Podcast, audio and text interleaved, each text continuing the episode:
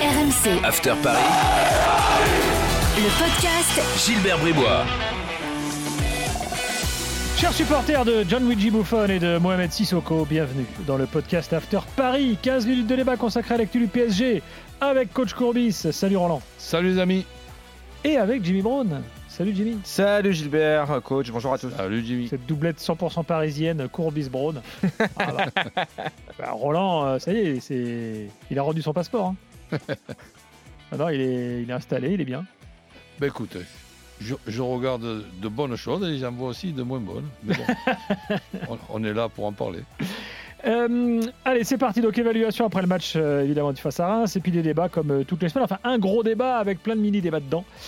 C'est la chose suivante. Est-ce que désormais, tous les choix de Pochettino doivent être orientés vers la préparation du Real? Mi-février Euh, Donc, dans trois semaines, on va en débattre euh, dans le podcast After Paris tout de suite. Jingle Tollier. Il est top, top, top, top. Il est top professionnel.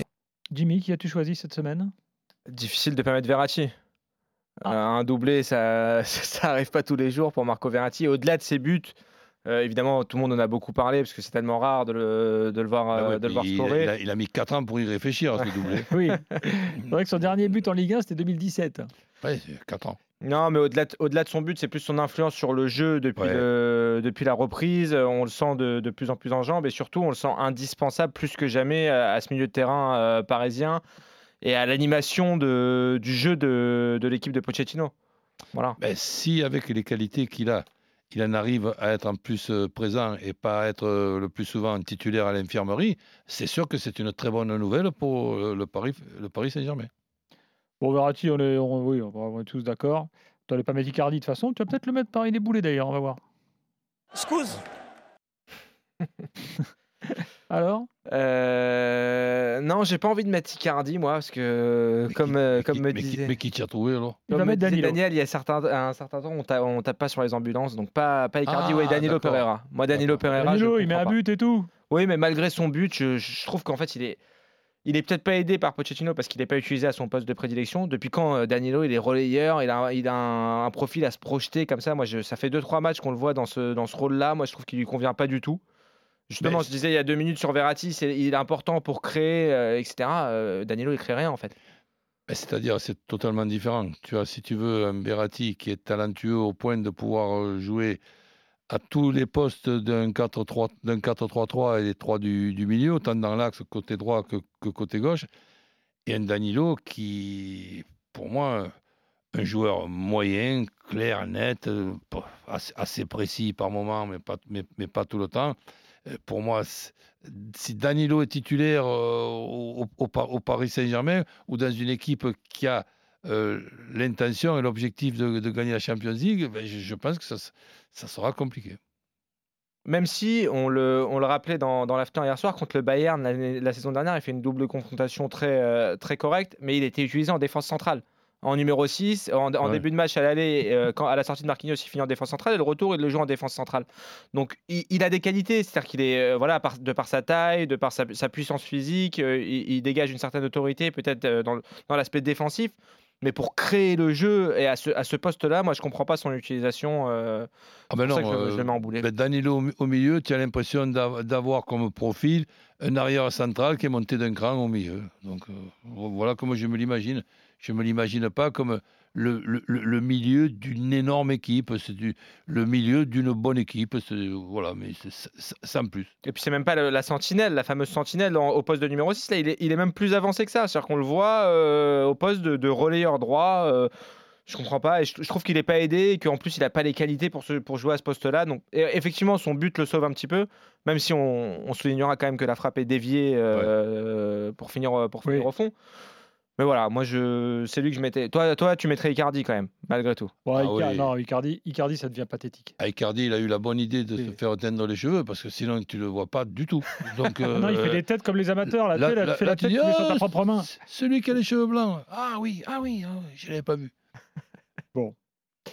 Euh, en tout cas, je félicite Jimmy qui, euh, quand il a fracassé Danilo Pereira, ne nous a pas placé les jeunes hein, qu'il aurait voulu voir à la place. Bravo Jimmy. On débat tout de suite. Roland, est-ce que dans la stratégie de Pochettino, tu penses qu'il a uniquement le Real en tête? Exemple hier, la défense centrale, il met Marquinhos, Ramos, peut-être avec une idée derrière la tête de se dire tiens, je le ferai bien dans trois semaines. Après, il ne pourra plus le faire parce que Marquinhos s'en va avec le Brésil. Mais bon, est-ce que tu penses qu'il prépare déjà ça même si c'est dans trois semaines et qu'il y a encore d'autres matchs, euh, pas mal de matchs ici là? Tu es obligé quand même d'y réfléchir, même s'il y a un match important dans un, dans un objectif qui est aussi un objectif sympa, à savoir la Coupe de France et le tirage au sort a donné Nice, qui est venu Mm. quand même euh, faire un 0-0 comme une équipe solide en, en- en championnat. Donc tu, tu as le, tu as le Real Madrid, et évidemment que tu es au courant de tout ce qui se passe du, du côté de Real Madrid. Quand tu apprends que Benzema euh, sera peut-être euh, blessé, eh ben, on ne peut pas dire que, que, tu, que tu vas pleurer. Donc, euh, et, et- et là- c'est sûr que la titularisation de, de Ramos, ben, elle est tout à fait euh, logique. Avec Marquinhos, et tu sais que Marquinhos va partir au- aussi et ne sera pas là, si je ne dis pas de bêtises, pour euh, jouer contre, contre Nice, où tu aurais pu mettre contre Nice trois arrières centraux que tu peux mettre quand même en faisant de, de Kerrer l'arrière central côté droit, parce qu'en plus, il y a une coïncidence qui fait que pour rencontrer Nice et son 4-4-2, une, une organisation à trois arrières centraux, c'est pour moi le système idéal pour jouer contre, contre Nice. Et là, Mm. on ne sait pas ce qui va se, on sait pas ce qui va se passer. Kipembe était au, au- au repos. Il va certainement euh, être, être titulaire le, le- le- le prochain match. Et quand c'est que cette organisation à 3 sera, sera mise en place, ben, euh, j'ai tendance à dire peut-être jamais. Parce qu'on ne sait pas l'idée que peut avoir Pochettino. Moi, je me rappelle ben, de ce qu'on peut appeler une prouesse. Euh, oui, une, une prouesse.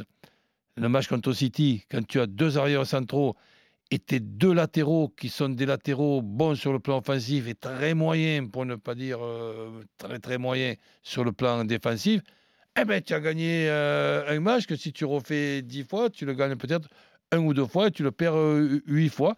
Ben, ça, ça, a marché.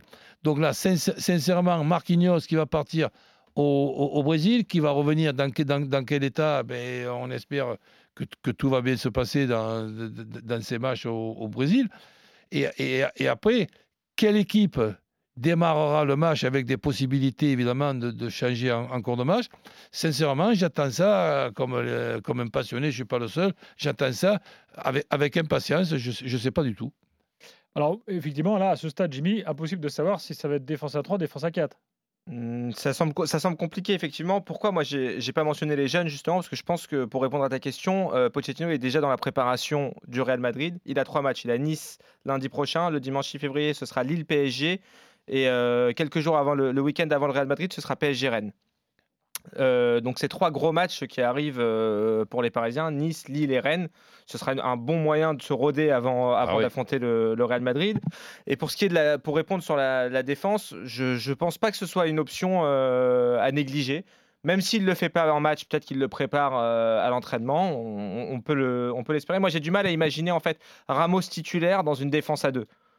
De par son état physique, de par le fait qu'il n'est il est, il est pas joué pendant un certain temps. Alors là, il l'a fait euh, face à Mhm. des oppositions, euh, entre guillemets, euh, sans manquer de respect à Reims ou à Saint-Etienne, là où il avait été titulaire. Des équipes inférieures au PSG. Et, et là, dans une Ah, gestion de la Real. profondeur, ouais.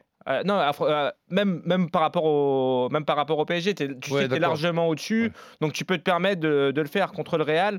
Surtout si tu vas jouer avec euh, les latéraux dont tu parlais, Nuno Mendes et, et Hakimi, euh, et qu'il y, a des- il y a des couvertures, etc. à assurer. J'ai du mal à imaginer que- qu'il puisse jouer euh, avec Ramos et Marquinhos. Et, mais pourquoi pas les trois? C'est un- c'est un- c'est une option envisagée qui n'est pas encore à écarter tant qu'il leur. Effectivement, s'il ne le teste pas une fois sur les trois prochains matchs dont on parle, donc Nice, ce sera sans Marquinhos, on le rappelle, Lille ou Rennes, là ce sera difficile d'imaginer qu'il va arriver un peu comme Laurent Blanc l'avait fait il y a quelques années à City, tout le monde était tombé dessus quand Voilà, il il s'était va se éliminé. faire. il Il va avait, mis une, une- il avait mis une défense à 3. S'il s'il fait ça sans l'avoir préparé avant et que ça se passe mal contre le Real, euh, on n'imagine pas les critiques qui vont tomber. Deuxième match, c'est au Real. hein. Le deuxième match, c'est au Real, exactement. Alors attention, parce que je, je vous parlais de la préparation. Euh, bon, là, il y a le match face à Nice, mais après, ils vont à Lille et ils reçoivent Rennes. Donc, c'est pas, c'est pas comme s'ils recevaient des derniers du classement non plus, euh, avant le Real. hein. Ah, mais non, mais tu peux pas te permettre. Nice, Lille, Rennes, puis le Real. Mais compte tenu de, même s'il y a cet écart d'une dizaine de points avec le deuxième, tu ne peux pas te permettre de, de perdre ces matchs-là. Donc ça, euh, Donc, Mais c'est- est-ce que tu penses que Oh, c'est une bonne chose, euh. Roland, quand même, d'affronter ces équipes-là en, en- en vue du Real Madrid plutôt que des équipes présumées entre guillemets Après, plus tu- faibles? si tu perds à des matchs, euh, et franchement, il n'y a pas de péril, ça va. Ouais. Non, mais tu imagines le feu que tu te mets si tu perds, euh, si tu perds Lille et Rennes, par exemple, si tu te fais éliminer contre Nice au Paris Saint-Germain, tu as, peu de, Mais de, de marge en Ça fait. dépend aussi de la gestion que va faire Pochettino. Si tu vois que dans la composition euh, d'é- d'équipe qui rencontrera Lille et Rennes, tu as 7 à 8 joueurs qui seront euh, pratiquement au repos et, tu peux la faire, cette équipe, avec euh, 7 à 8 joueurs importants et titulaires contre le Real au, repos, tout en, tout en ayant une, une- une grosse équipe. C'est pas impossible euh, du tout. Je m'imagine pas, moi, obligatoirement, les 11 qui vont démarrer le, le match être ceux qui vont démarrer contre le Real. hein. Mais tu dois pas les roder justement, c'est pas important vu qu'ils n'ont pas beaucoup joué ensemble, Ben, qu'il n'y a pas par- beaucoup d'automatisme, notamment Messi, une- Neymar qui va revenir, il faut leur donner du rythme, Une- c'est ouais. important. Mais évidemment, mais une, une partie du match. Tu n'es pas obligé euh, non, non plus de, de démarrer avec la, la- la bonne formule. Peut rentrer à, à la mi-temps, la bonne formule, et, ou à la 60e. Parce que bon, il faut aussi éviter les blessures. Tu vois, quand tout va bien, tout va bien, tout va bien, là, tout va bien pour Benzema, et puis tac, et d'un coup, ben, il, il se, il se- il se touche les ischios. Bon, a priori, les infos qu'on a sur Benzema, c'est Fred Armel qui nous donnait ça euh, cet après-midi, c'est que c'est pas si grave que ça, qu'il devrait rejouer dès le prochain match contre, contre Bilbao. Donc le Real s'inquiète pas du tout de, en vue de sa participation contre le Mais, PSG. euh, tant mieux pour Karim, on verra ça. Docteur Courbis On verra ça. Pour, pour moi, je pense qu'il a suffisamment euh, de- d'habitude, euh, avec notamment son, corps, pour pouvoir ne pas avoir fait le- les, efforts de trop. Mais est-ce que cette douleur, c'est une douleur simplement un petit étirement, une contracture? Ok. Mais s'il y a quelques petits fibres de, de, de déchirer, attention parce que tu, tu as plus mal au bout de huit jours, mais c'est pas pour, pour autant que tu es guéri. Et c'est là qu'on appelle le ça des rechutes. Bon, alors, toi, là, je te, je te bombarde à la place de Pochettino. Euh, tu connais les joueurs. euh, tu choisirais quoi? Défense à 4 ou défense à 5 À 5, à 3, trois arrières centraux. Je, je, je réfléchis même pas une seconde. Très bien. Donc, si tu veux, c'est l'effectif qui, qui m'oblige.